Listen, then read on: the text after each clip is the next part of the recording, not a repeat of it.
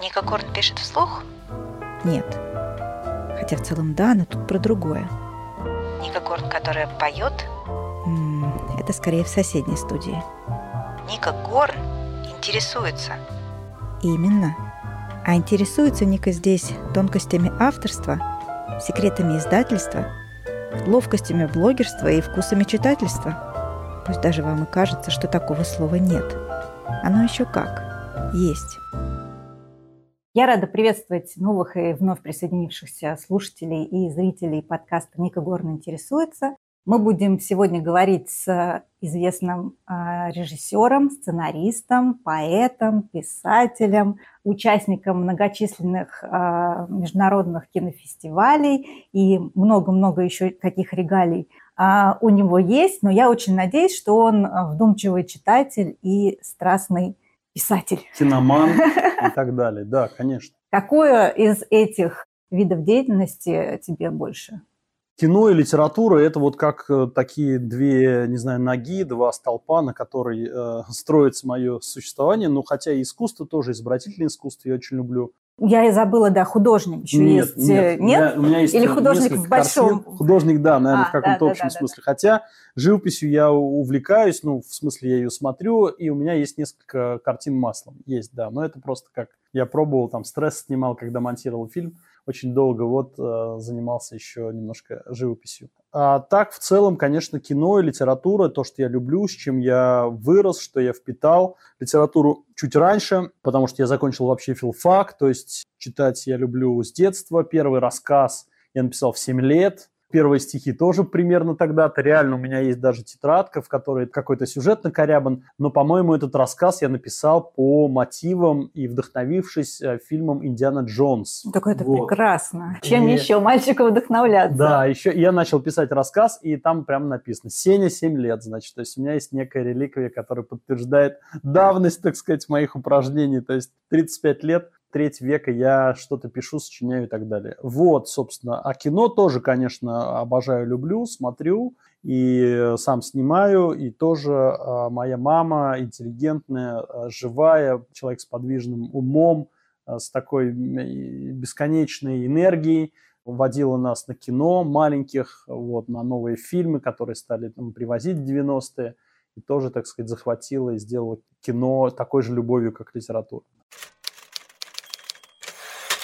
в этом году у тебя вышла книга. Да. Книга «Доказательство человека» на очень актуальную тему.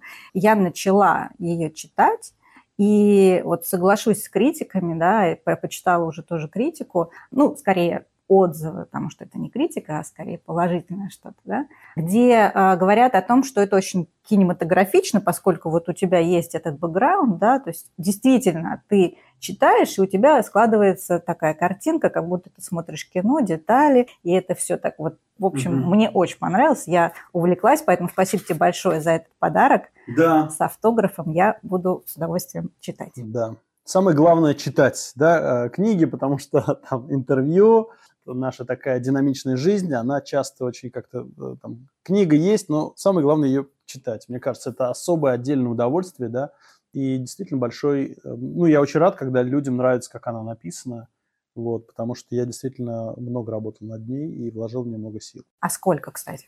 Общая, наверное, работа была где-то года четыре, наверное. То есть три года э, ушло на написание и редактуру, то есть где-то за год я ее написал, может быть, даже чуть меньше, где-то месяцев 10. Причем я писал в таком режиме в, практически ежедневном, да, таком упорном. И потом еще где-то год я ее, наверное, редактировал, и, может быть, даже полтора. Ну и потом какое-то время она, так сказать, шастала по, по редакциям, по, вот, и потом лежала уже, так сказать, в главном издательстве, которое в итоге ее издали, и там тоже какое-то время она провела. В общем, на все грубо говоря, от идеи до там, включения станка где-то ушло, наверное, год четыре. А идея откуда возникла, что сподвигло? Это такой всегда вопрос сложный, но вообще идея, я думаю, та, которая пришла ко мне, она приходит ко всем нам. То есть все мы задаемся теми вопросами, на которые я ищу в этой книге ответ. Структура книги – это 17 новелл, да? Нравится вот это вот тоже разворот, да, открываешь, и вот тут некие сюжеты, да, с которыми ты можешь провести время, а, можешь э, любой открыть и прочитать. И эти 17 сюжетов, это как бы 17 тем, 17 очень разных новелл с разными героями из разного времени, но по сути это вот сидит человек, сижу я, сидит читатель, там сидишь ты и думаешь, вот, не знаю, там дроны, вот искусственный интеллект, вот Илон Маск, вот сериал «Черное зеркало», вот что происходит, как меняется мир, каким он будет через 10 лет, через 100 лет. это безумно интересные вопросы в связи с возможной ли оцифровкой сознания – возможно ли, а если сознание будет оцифровано, что будет дальше, да, что вот, например, там я не умру, а мое сознание оцифрует, или, не знаю, там руководитель страны какой-то конкретный, да, его сознание оцифрует, он продолжит жить. Каким тогда будет а, мир? Ведь тогда люди перестанут умирать, да, и они будут накапливаться, они будут с нами. Представляешь, если у меня есть вся родня, которая, так сказать, э, до меня, там, не знаю, мой потомок, который будет родиться через 200 лет, я буду где-то рядом с ним живым, да, то есть как все изменится. И вот это вот там, я не знаю, как э, поведет себя искусственный интеллект, если он захочет убивать, например. Что делать с людьми, которые будут жить вечно, потому что у них будет здесь вместо мозга чип, а тело может меняться. Что будет, если наше общество будет жить и разделено на две некие касты оцифрованных людей или там а, роботов и живых людей из плоти и крови, таких вот недолгосрочных, недолговечных? На каких принципах наше общество будет, будет жить, вообще как оно будет существовать, как мы будем друг с другом сосуществовать, э, как решать проблемы там взаимного э, взаимодействия, или это будет какой-то цифровой мир, где мы все будем не вот здесь вот сидеть там в Москве, в каких-то домах, квартирах, а, а где-то существовать в какой-то сетевой э, пучине виртуальной реальности, тогда как мы будем выглядеть, как мы будем любить, размножаться, покорять другие планеты. В общем, колоссальный ворох проблематики, связанной с наступлением новых технологий, новой эры. Он, в общем, разбудил эту книгу во мне, высек из меня эти 17 новелл, по сути, это 16 новелл и 17 повесть большая, которая венчает это все. Когда я писал, это был такой разговор меня со мной, а когда читатель читает, это его собеседник который вместе с этим читателем тоже ищет э, ответы на всякие такие вопросы. А есть там какие-то отсылки к трансгуманизму и айфаку? Виктора Пелевина? Вообще нет, я не очень люблю э, там э, пасхалки, омажи, отсылки. Да, у меня, у меня как бы свой тут диалог. Дело в том, что книга издана ведь в серии «Другая реальность». То есть это редакция Елены Шубиной, Реж, э, одна из лучших у нас э, редакций, которая выпускает современную прозу, не фантастику, это скорее не фантастика, а все-таки современная а, это проза. не фантастика, это даже... Да, но не фантастика в том смысле, что в плохом смысле этого слова, да, то есть не такая вот брутальная, густая фантастика, которая фантастика, фантастика, которую читают фантасты про бластеры, про, про космические корабли, это здесь... скорее про будущее, просто картина ну, будущего. Да. Это, и здесь же много, много такой социалки, то есть э, фантастика – это все-таки такое чисто развлекательное чтиво. Это все-таки не развлекательное чтиво, это скорее на подумать, на осознать, и мне очень приятно, что несколько отзывов употребляют, ну, просто люди читают и что-то пишут об этом, и, и говорят, что вот это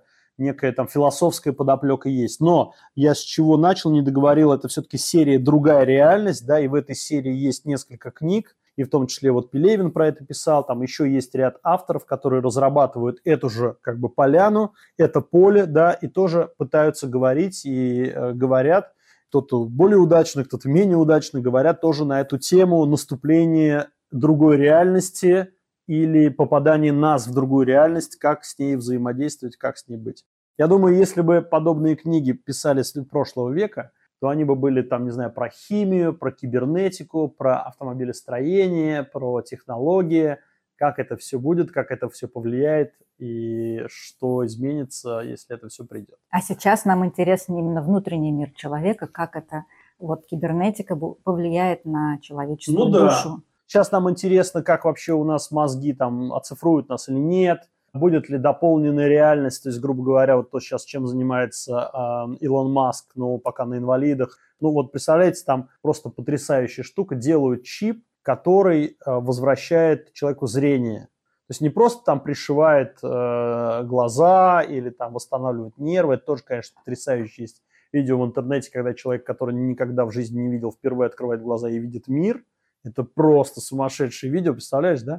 То есть человек открывает глаза и впервые, будучи взрослым, видит вообще цвета, мир и так далее. Но там сейчас разрабатывается технология, когда человек начинает видеть с помощью э, чипа, да, это тоже невероятно. Или начинает там двигать телом с помощью чипа. Э, человек с рождения парализованный. И сейчас нас интересует в первую очередь такое взаимопроникновение биологии и технологии. И, ну, не знаю, если очень просто сказать, там, не знаю, органики и пластика. Пластика и органики. Вот у меня не могу похвастаться самой лучшей памятью в, в жизни. Я, например, да, у меня нет какой-то энциклопедической памяти. У меня есть хорошая память на эмоции, на какие-то а, истории – а, ну, например, что будет, если, но, но там, прочитав книжку, я могу не вспомнить имена героев там через месяц и так далее. Что будет, если проапгрейдить меня, вот конкретно меня, Арсения Гончукова, поставив мне, как-то вживив, а, имплантировав какой-то чип, который увеличит мне память? Или да даже какой-то элементарный пример, я не знаю, под кожу вшивать какой-то чип с информацией, из моего телефона, да. Слушай, но есть же мнение о том, что память все-таки это некий регулирующий такой орган, который, ну не орган, а свойство, которое помогает человеку очиститься и не, не заморачиваться, иначе ты можешь просто сойти с ума от объема этой информации. Вот, это самое интересное, самое крутое. В общем, э, мы сейчас с тобой как бы э, разыграли, воспроизвели то, о чем эта книга. Мы живем в то время, когда появляется некая штука, и сразу появляется там миллион за и против вот вскрывать э, черепную коробку человека, я не знаю, по желанию вставлять, например, мне... Вот как, например, эти, эм, которые сердце, стимуляторы сердца, да, сердечной мышцы, то есть маленькая штучка на батарейке вставляется, и человек живет там 20 лет. Вот вполне может быть, даже не говоря о каких-то мега-фантастических сюжетах, что через 50 лет человеку будет вскрываться черепная коробка, ставится какой-нибудь микро-микро суперорганический, сделанный даже не из полимеров, не из пластика, а из каких-то э, некий чип, да, там наночип будет прикрепляться к мозгу, и человек будет, не знаю, э, не будет испытывать депрессии, он будет всегда счастлив, он будет такой всегда. Ну, это я шучу, конечно, но вот, например, реально и такая процедура э, может быть популярной, да, почему нет? То есть, я не знаю, сейчас, сейчас все девушки губы себе делают, вот, не и, вот, не все, да, слава богу. Э, а как бы я о чем хочу сказать про губы, что, например, для меня 20-летнего был бы нонсенс. То есть я когда вижу девушку с губами, я как бы замираю, да, то есть немножко от, от ужаса, да, или актрису ко мне приходит. Но на самом деле я начинаю привыкать, я начинаю привыкать, что это как бы окей, ну, нормально, хорошо. Он это неком... такой сдвиг, как на Авертон уже да, происходит, да. знаешь. То есть определенный вот, и поэтому то, а, что может нас сейчас шокировать через какое-то время, 50 лет – операции по изменению, по работе над мозгом, они вполне реальны. Мы очень долго делали планшеты, там, мобильные телефоны, дома, вот это пластик, э, автомобили. Все сделали, теперь подбираемся к самому главному. Обсудили полностью, я думаю, твою книгу. Но мне еще, конечно, интересно, будет ли продолжение, занимаешься ли ты сейчас каким-то там, вторым томом, допустим, или чем-то еще именно в писательском плане? И что у тебя с поэзией? По поводу следующей книги. С одной стороны, определенные идеи следующей книги э, в этой же серии примерно на эту же тему. Не второй том ни в коем случае, а совершенно какой-то другой идеи. Да? Доказательство человека. Вот доказали человека, все, теперь оставим в покое. Но э, есть у меня пара идей в подобном же жанре, формате и серии, что э, идеи, которые могут конвертироваться в романную форму, то есть, э, там, не знаю, новеллическую форму или романную, как роман, как единое тело, а, не знаю, но есть, не буду врать, есть пара идей, которые мне интересны, которые во мне, так сказать, живут и которые могут потенциально меня сподвигнуть к написанию книги. Но вообще-то я не планирую дальше двигаться в этом русле. И, возможно, это такой единственный как бы опыт, который вот случился, и он есть там, покупайте, читайте, да. И не факт, что я вернусь к этому формату. Вторая книга вот сейчас дописывается, она уже написана, и она совершенно другая. Она о реальности, о нашей сегодняшней. Вот я был на Красной площади, и там, когда сказал, сам понял, что сформулировал. Эта книга писалась 3-4 года назад, и тогда мы жили в таком благополучном, комфортном и очень таком, как сейчас воспринимается, таком немножко идеальном, мягком мире, как вот на диванчике сидели, да, там а, нефти, нефтедоходы, там, значит, рост благосостояния и так далее, да, как Столыпин сказал, дайте России 25 спокойных лет, вот нам, собственно, дали вот эти э, да, 30 спокойных лет, 25, и а, думалось о будущем, да, как бы о чем еще думать, когда в настоящем все более-менее ок, в прошлом вроде бы как бы понятно, а давайте подумаем о будущем. Сейчас эпоха за последние два года изменилась, время изменилось, э, абсолютно, на мой взгляд, тектонические сдвиги в реальности происходят, и сейчас, как мне кажется, важно говорить о реальности, хочется говорить о реальности, нужно, необходимо и долг говорить о реальности, о нас с вами, о Москве, о России, как мы здесь живем, как выживаем, что происходит.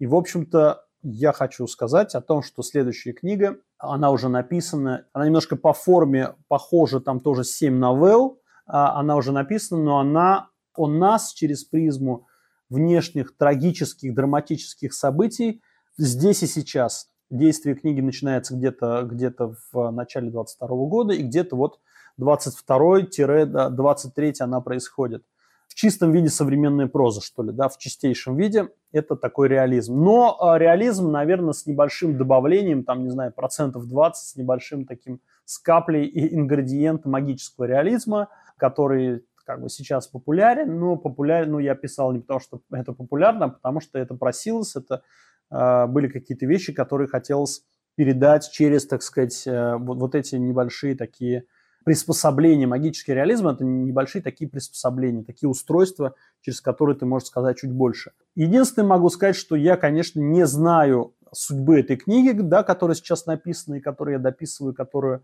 я обязательно каким-то образом буду давать ей жизнь. Я не знаю ее судьбы, потому что доказательство человека – это, в первую очередь, крутое издательство, да, а редакция Елены Шубиной. Это книга, которая получает как бы выход в свет, которая идет к читателю.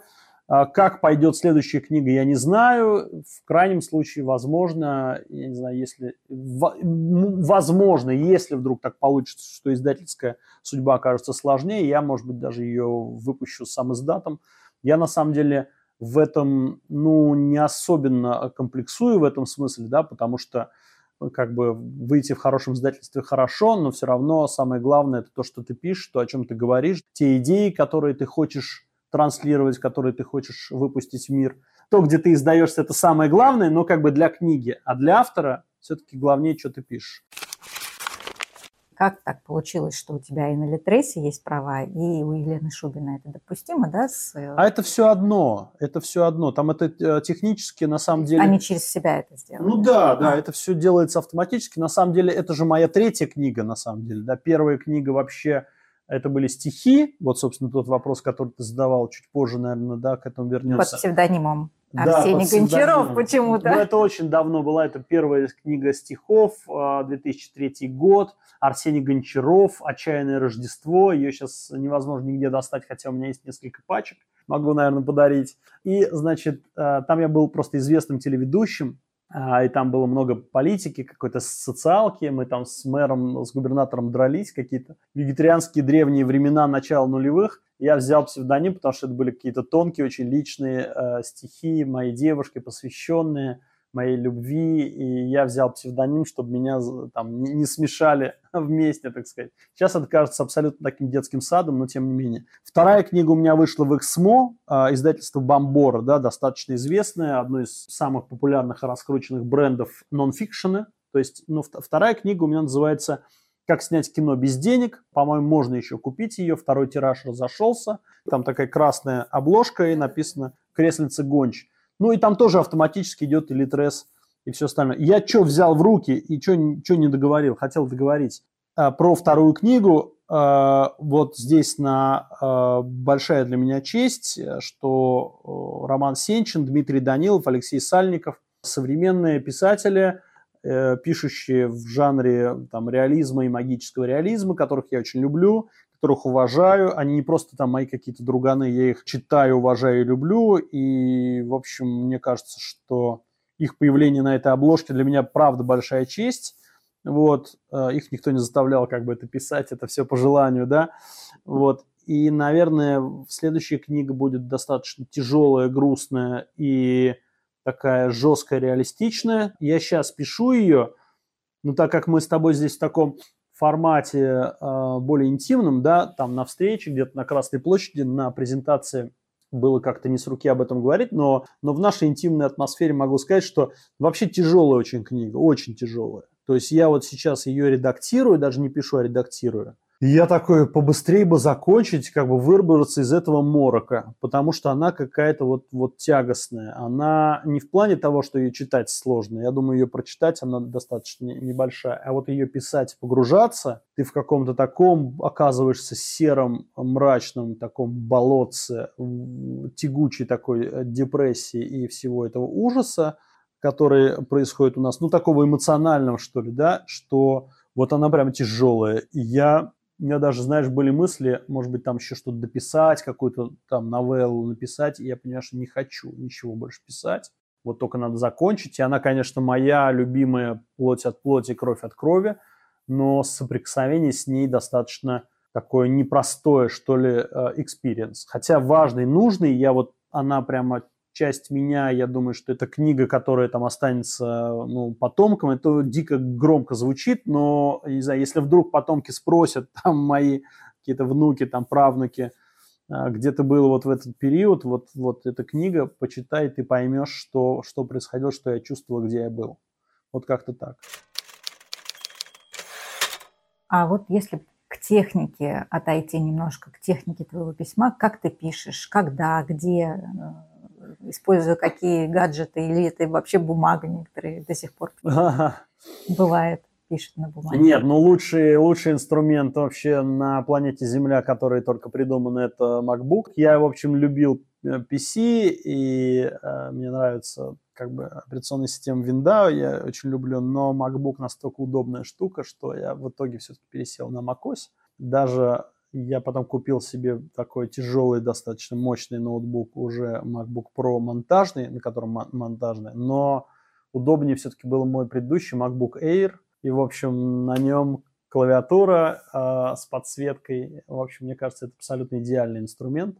Пишу только на нем. Обязательно и всем советую как бы все сохранять в облаке. То есть, не дай бог чего, все писатели с этим сталкиваются с тем, что однажды падает винт Однажды закрывается Microsoft, и все облако да. просто вот так. Поэтому я каждый раз, когда что-то такое финально да, подправляю, я каждый раз себе на почту отправляю. На все почты возможные да, отправляю. Да, так тоже хороший метод. Или там просто а, в, это, в Telegram в, а, или в записные книжки. Но все-таки когда? Это, это какая-то регулярная для тебя работа или хаотичная, Смотри, спонтанная? Да, это на самом деле для всех абсолютно индивидуальный рецепт. Все, а, самое главное, рецепт подобрать свой персональный, который тебя устраивает. Меня устраивает рецепт э, ежедневной, ежедневной работы. То есть я работаю каждый день, я каждый день пишу. Ну, я делаю себе какой-то выходной раз в неделю, или когда какие-то поездки и так далее. Вот завтра там, ну, еду в Питер, да, там не буду, конечно, брать ноутбук с собой писать, а дам себе отдых. Но мне нужна ежедневная работа. Как только я начинаю вот типа давай я в пятницу, субботу буду писать, остальное буду не писать, то все, эта пятница, суббота не случается, не случается никогда. Меня этот график жесткий, ежедневный дисциплинирует. По поводу того, сколько, ну, писать, э, я не знаю, минимум, который я могу написать, там 2000 символов, ну, то есть 2-3, ну, листочек, да, один. Максимум это там 1014 тысяч знаков, то есть это 10 страниц если вот меня просто прет, на меня обрушивается, я могу, в принципе, писать целый день, ну или полдня, там часов 5-6, просто уже глаза вываливаются. Вот я могу на, на, как бы написать даже целый какой-то рассказ. И иногда прям кончаются силы. То есть вот ты пишешь, и ты, ты вот выписан весь такой. То есть ты понимаешь, что ты весь, так сказать, э, утек туда в лист, и больше нет сил, надо останавливаться себя насиловать а, ни в коем случае нельзя. А редактуру э, делало издательство или ты сам? Да, конечно, издательство делало редактуру. Ее не было много, да, чем я просто горжусь, но она была вдумчивая, очень четкая, э, очень подробная.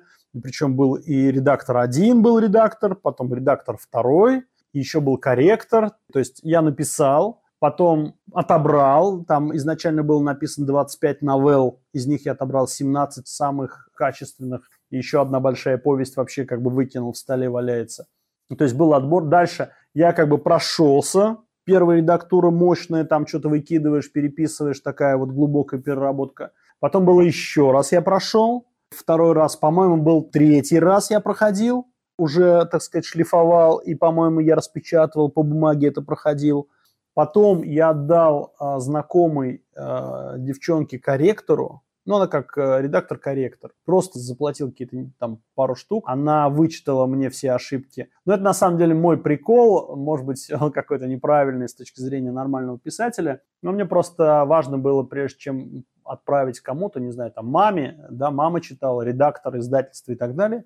Мне важно, чтобы текст был максимально чистенький. Да. Я есть, очень это люблю, я да. сама очень щепетильно я, к этому да. отношусь. Да, То я... есть мало того, что я три раза редактировал, я там прогонял через все программы, э, так сказать, ошибок, еще у меня корректор был. Вот. После этого уже в издательство, когда попала книга, был такой базовый редактор, который там, так сказать, выделил э, несколько десятков мест. Потом был э, там редактор следующего уровня, который вот уже э, в издательстве. Такой главный мощный редактор Вероника Дмитриева, благодаря которой, так сказать, эта книга вышла, и Вероника, так сказать, полностью там курировала. И был еще корректор, опытная там женщина, которая все это откорректировала. Вот так вот все же еще что-то нашла там.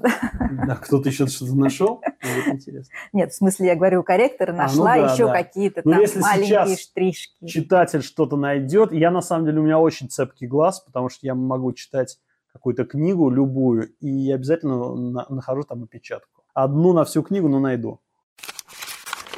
Давай перейдем к нашей основной теме, а, к чтению. Какой ты читатель? Я читаю не так быстро, как хотелось бы, хотя умею читать по-разному, то есть могу читать быстрее, могу читать медленнее, но в комфортной мне обстановке я читаю регулярно, но, к сожалению, не так быстро, как хотелось бы. Там многие хвастаются, что могут там роман на 300-400 страниц проглотить за вечер. Я считаю, что это или какие-то гении, но в основном, уж извините, это, что называется, читать жопой. Вот это. Читают попой, значит, э, это называется в народе потому что в день, ну не знаю, мой, наверное, максимум, что я могу прочитать в день, наверное, 150 страниц.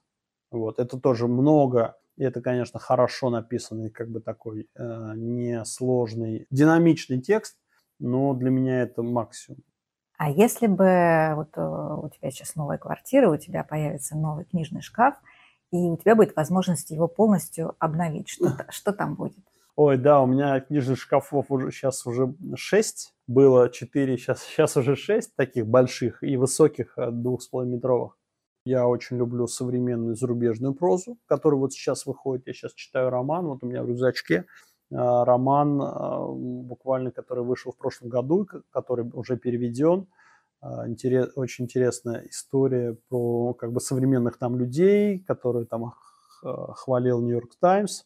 То есть современная зарубежная проза английская, американская, ирландская, африканская и так далее. То есть Ганкуровская премия, Пулицеровская премия, Букеровская премия, естественно. Ну и современная тоже российская проза. Да, есть э, авторы, которых я люблю. На самом деле их немного. Как они к тебе попадают, эти российские авторы? Я слежу, слежу за новинками. То есть какие-то телеграм-каналы литературные я на ряд подписан, слежу за тем, что выходит. У меня в друзьях там на Фейсбуке литературные критики ведущие, или в друзьях, или подписан. Тоже смотрю, что выходят какие-то новинки. Открываю, читаю, честно покупаю там на Литресе или бумагу. Открываю, читаю, если нравится слог, то читаю дальше. В принципе, мне кажется, что писатель, который живет здесь сейчас, должен читать, что пишут его собратья, коллеги. Но это скорее все-таки авторы, которые прошли уже некий путь с э, конкурсной там какой-то составляющей. То есть, ну, надо же на чем-то опираться свое мнение. Или ты можешь взять э, вот совершенно любого а, автора, прочесть аннотацию, прочесть первую страницу и взять. Ой, а, ну да, то есть я как раз и не читаю все, чтобы не захлебнуться в океане, я, конечно, все не читаю книги, которые прошли издательский фильтр, премиальный фильтр, фильтр критиков, конечно, они на то и прошли этот фильтр, хотя там тоже не, не все можно читать. В прошлом году ну, вот какие-то там имена на слуху, там 5-6 имен, вот просто гении русской литературы, новые, свежие, вот все их читайте. Я специально э, начал читать, но вот три книги я просто бросил, потому что читать это, ну, мне было трудно, мне кажется, что это не очень хорошо написано. Я в этом смысле требовательный человек. Если какой-то ноунейм присылает что-то в личку, если у меня есть время, а его очень мало, да, потому что, ну, на себя, на то, чтобы там зарабатывать деньги, ну, в принципе, я могу прочитать первую страницу, да, но, знаешь, э, я сейчас, может быть, скажу вещь э, потенциально обидную для многих, но вообще по двум-трем страницам видно, э, там, есть у человека талант или нет. Почему же обидно? Это как раз так и есть. Ну, Поэтому общем, да. весь свой талант нужно вкладывать в две страницы, дальше уже как Не, на, на самом деле даже это тоже э, вопрос начала, вопрос литературного мастерства, когда у тебя должно быть в начале это сделано, но сам вот слог, само умение строить предложения, не знаю, свежесть идей – это все сразу видно мне. Вот, ну, я открываю, я смотрю, это какая-то примитивщина. То есть, ну, человек, с которым мне бы неинтересно было беседовать. Ну, он примитивный, он, не знаю, там, нет в нем, не, просто таланта нет, а нет, таланта же тоже такая достаточно понятная материальная вещь. Ну, вот он пишет какие-то позавчерашние шутки у него, какая-то вот ирония такая не очень смешная. Вот какие-то повороты у него достаточно такие банальные и не свежие. И ты такой, ну, понятно, как бы, до свидания для тебя актуальность э, прежде всего, да, чтобы ты узнавал все время что-то новое, а вот такие произведения. Ну, а как же классика? Да нет, не то, что нет. На самом деле, это я, кстати, хотел сказать, что а, вот три, наверное, Китая – это современная русская проза, современная зарубежная, конечно же, классик, который я обожаю, да. Обожаю, читаю и а, Юрий Казаков, и Иван Бунин, Толстой, Достоевский, Лесков, Горький, в общем, там Булгаков, э, Лермонтов, да, э, герои нашего времени, нет писателей, рус, русских классических писателей, это база, это любовь, это, это, ну, и зарубежные тоже, там, не знаю, Драйзер, э, Фолкнер, ну, сейчас об этом можно говорить очень, очень долго, но, естественно, это база. Просто я, наоборот, я иду немножко от обратного. Я э, как бы вырос и вообще, в принципе, взращен как бы классикой, и я бы, в принципе, читал бы вот одного Толстого с утра до. Набокова я обожаю совершенно, там его перечитываю.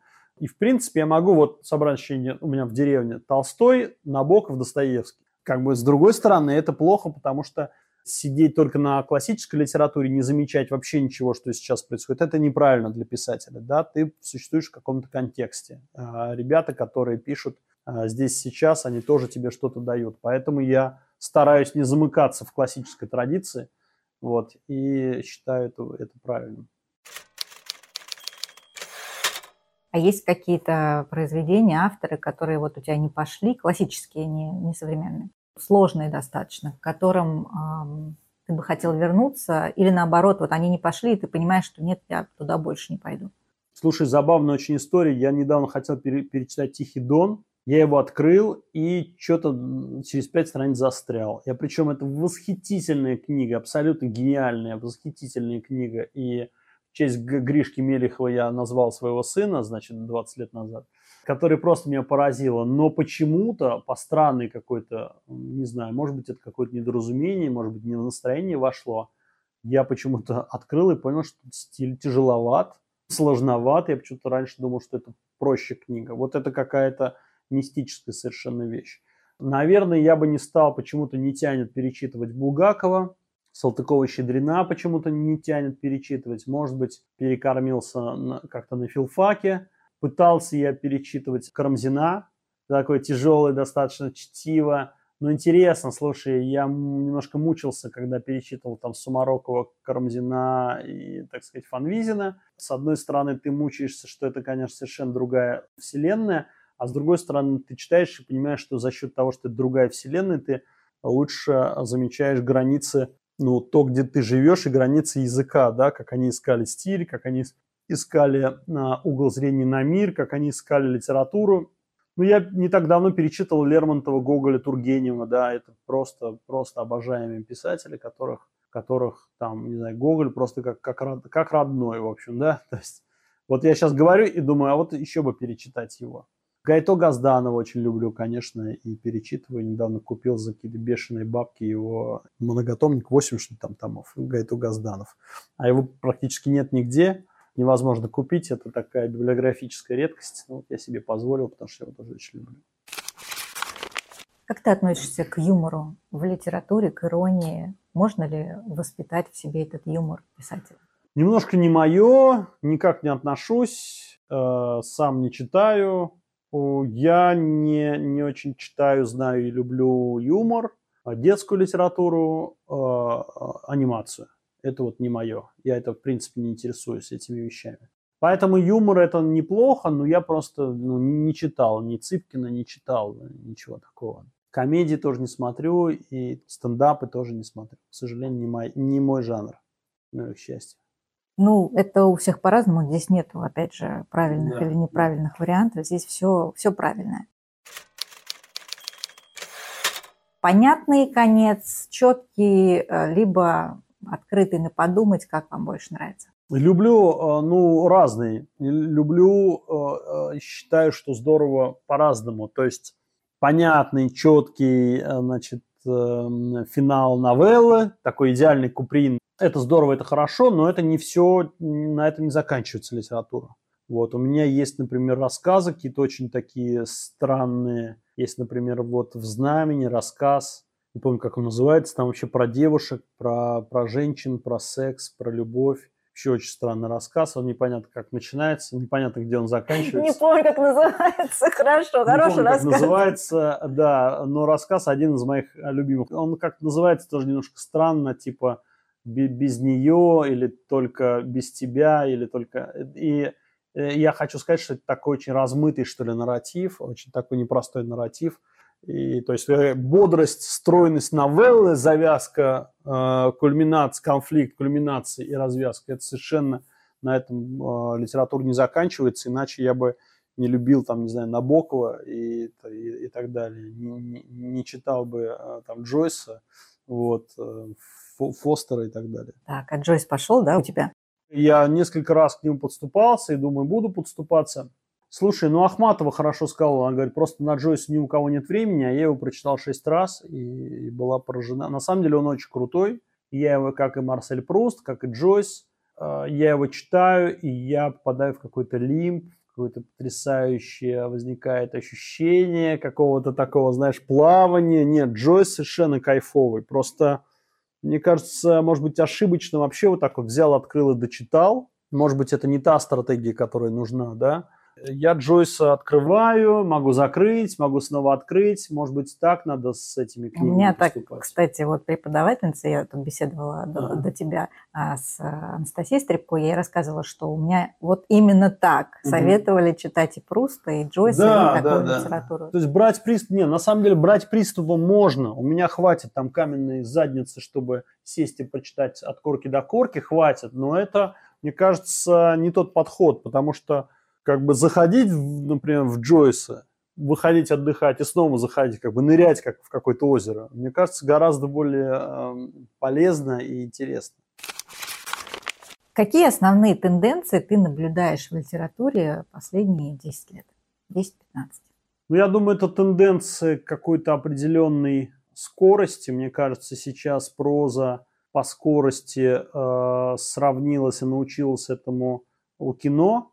То есть достаточно высокая скорость, э, так сказать, развития событий и сюжета. То есть сюжет летит, да, вот, часто не углубляясь, не погружаясь, не знаю, в описание, в психологию, в героев. И немножко книги похожи на фильм с точки зрения своей структуры, своего, ну, даже не структура, а как бы течение, что ли, да, такой ритм кинематографичный.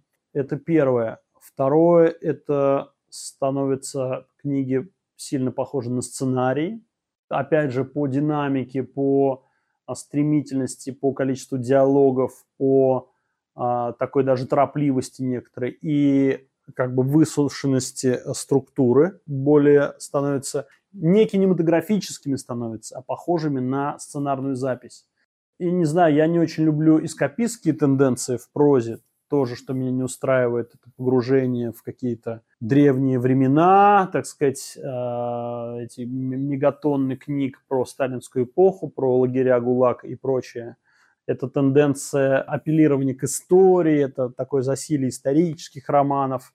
Мне она не очень нравится, но она есть. То есть литература обращена больше в прошлое, чем в настоящее. И в прошлое, вот у меня в будущее она обращена, да, но на самом деле о настоящем. Как вот Роман Сенчин написал, что книга на самом деле о том, том что будет тысячелетие а, вперед, но на самом деле она о нас сегодняшних, да, о каких-то вечных свойствах человека.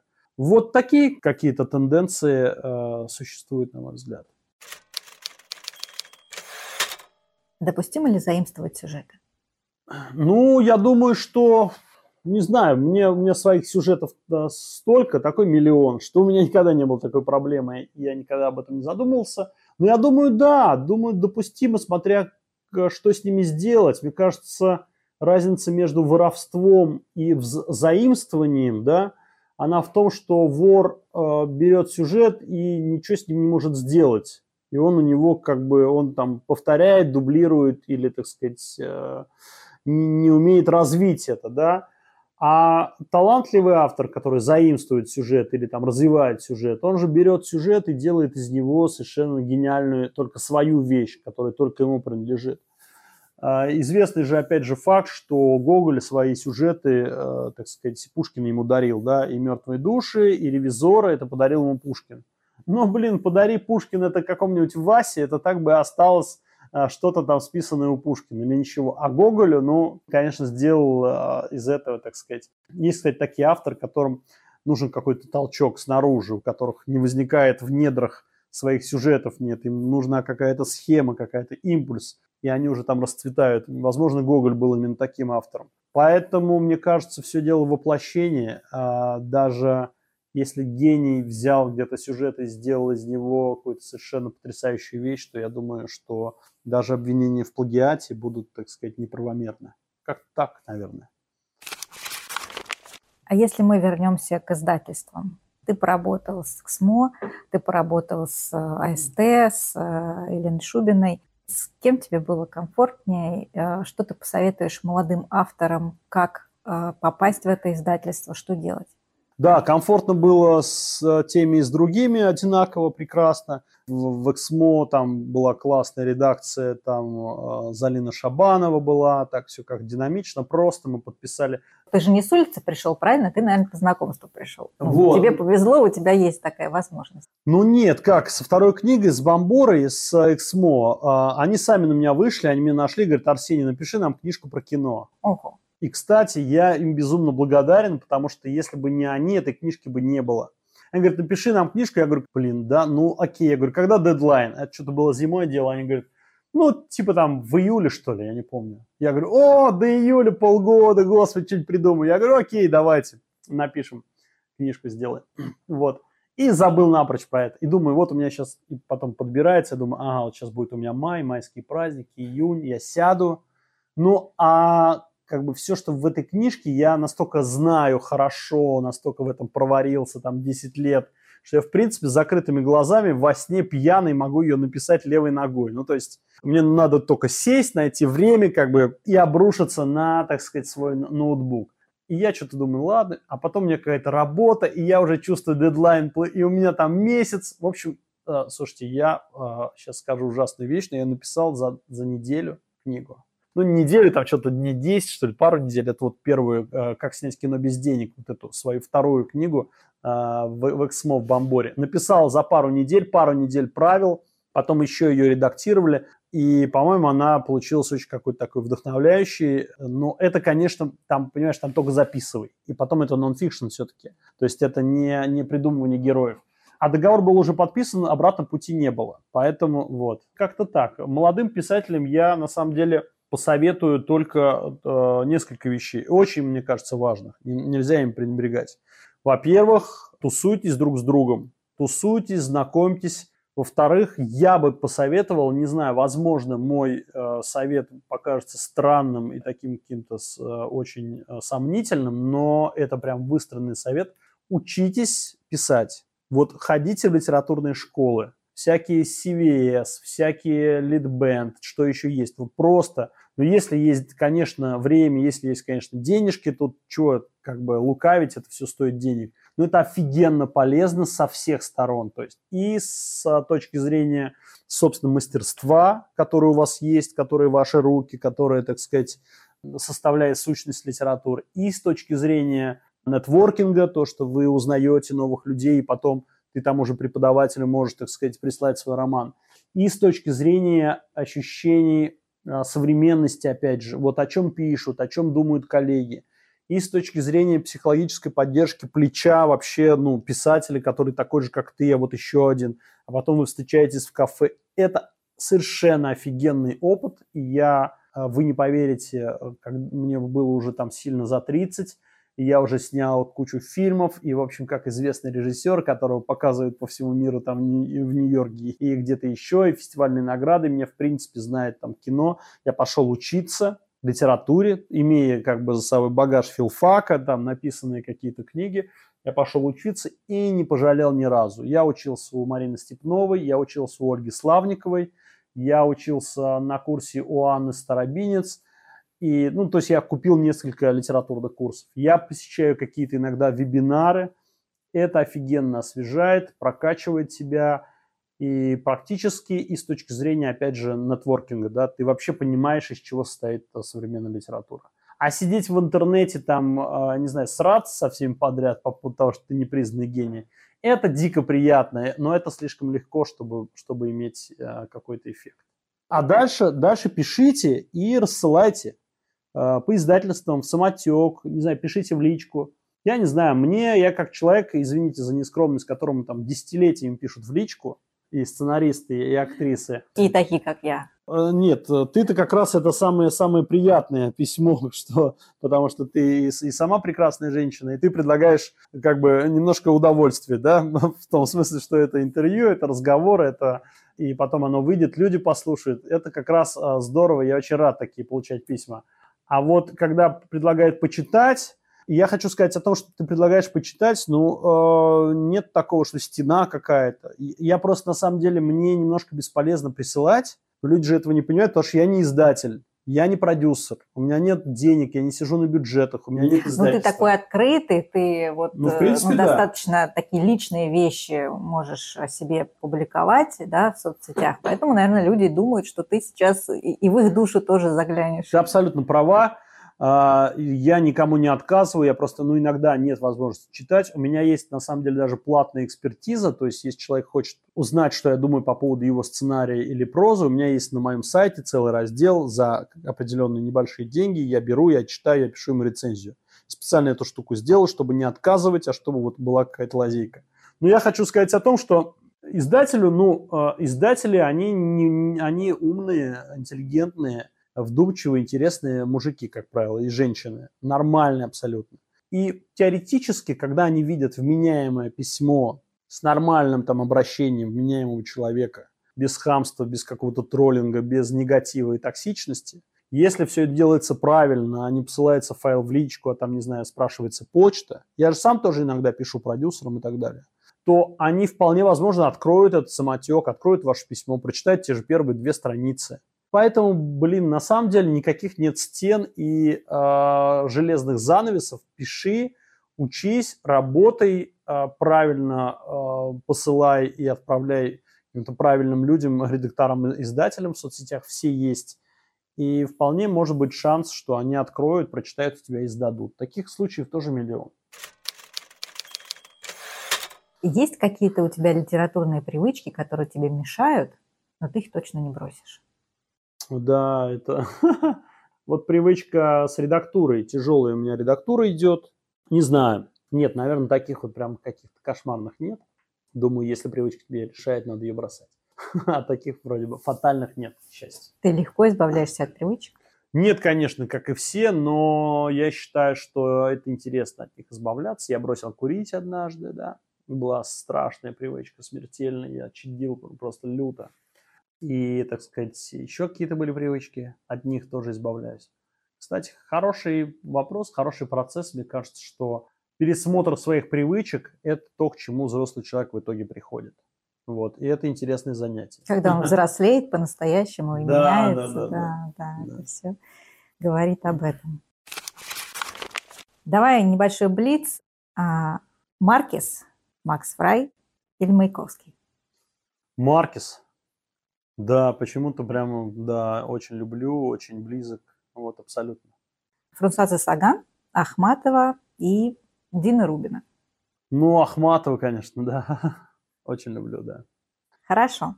Три имени, э, приходящих на ум, вот просто с потолка, о которых ты сейчас э, можешь сказать хорошо в литературе. В литературе? Вот они. А, вот они, ну Ну, на самом деле, да, Роман Сенчин очень люблю, Дмитрий Данилов очень люблю, э, Алексей Сальников, ну, могу назвать и... А женщину можно хоть одну? Водолазкина, женщину, женщину, э, Саша Николаенко, потрясающая совершенно э, писательница. Кто еще? Евгения Некрасова. Мы с ней не в друзьях, и, э, вот, но хорошо пишет, классно пишет. Не знаю, там Риана Гейде, вот, э, отлично пишет. Сейчас читаю ее прозу, она как бы не очень, ну, она известная, ну, вот. А, не знаю, Ленор Горалик, да, вот, э, так сказать. Я зарубежно, кстати, читаю много женщин, сейчас вот не готов прямо так назвать. Дженнифер Рей сейчас Я думаю, уже читаю. достаточно. В Все общем, очень, да, очень, да. очень понятно. Хорошо. И последний мой самый любимый вопрос. э, Три желания к Илону Маску. Ой, да, это тоже мой самый любимый вопрос теперь стал, да. Первое желание Илон Маск, а, чтобы, а, собственно, оцифровал человека. Илон Маск – это гений, у которого очень много денег и воли, и дерзости. И мне кажется, что с ним повезло планете Земля. Поэтому пусть будет первое желание, чтобы он ре- реализовал то, о чем книга «Доказательства человека», чтобы он оцифровал сознание человека, или хотя бы, если серьезно говорить, заложил технологическую базу, чтобы это было возможно через 50, может быть, 100 лет. Ты серьезно сейчас об этом говоришь? Абсолютно. А почему нет? Абсолютно. Это вполне э, возможно реально. Второе, следующий шаг, чтобы действительно, ну или как минимум, чтобы мы приближались к той эпохе, когда человек станет все более кибернетическим организмом, чтобы наш организм больше сливался с технологиями. Я и планшет, чтобы они начинали взаимодействовать. И третье, самое главное, самое потрясающее, а, самое а, невероятное, самое желаемое, самое огромное желание меня и всего человечества, чтобы человек начал покорять Вселенную, чтобы он вырвался за пределы Солнечной системы. Я считаю, что именно и а, дигитализация, оцифровка человеческого сознания в том числе необходима для того, чтобы мы вырвались и чтобы... А это единственный вариант того, чтобы а, человеческий вид сохранился в принципе. Это вырваться за пределы Солнечной системы, которая имеет свою определенную а, временную границу, там через 4 миллиарда лет все наши книги и весь мир а, будут испепелены. Поэтому я думаю, что вот эта цифровизация и превращение человеческой личности в цифру – это единственный, чуть ли не единственный вариант того, чтобы распространить влияние людей на всю Вселенную. Как же любовь? А там будет как раз любовь.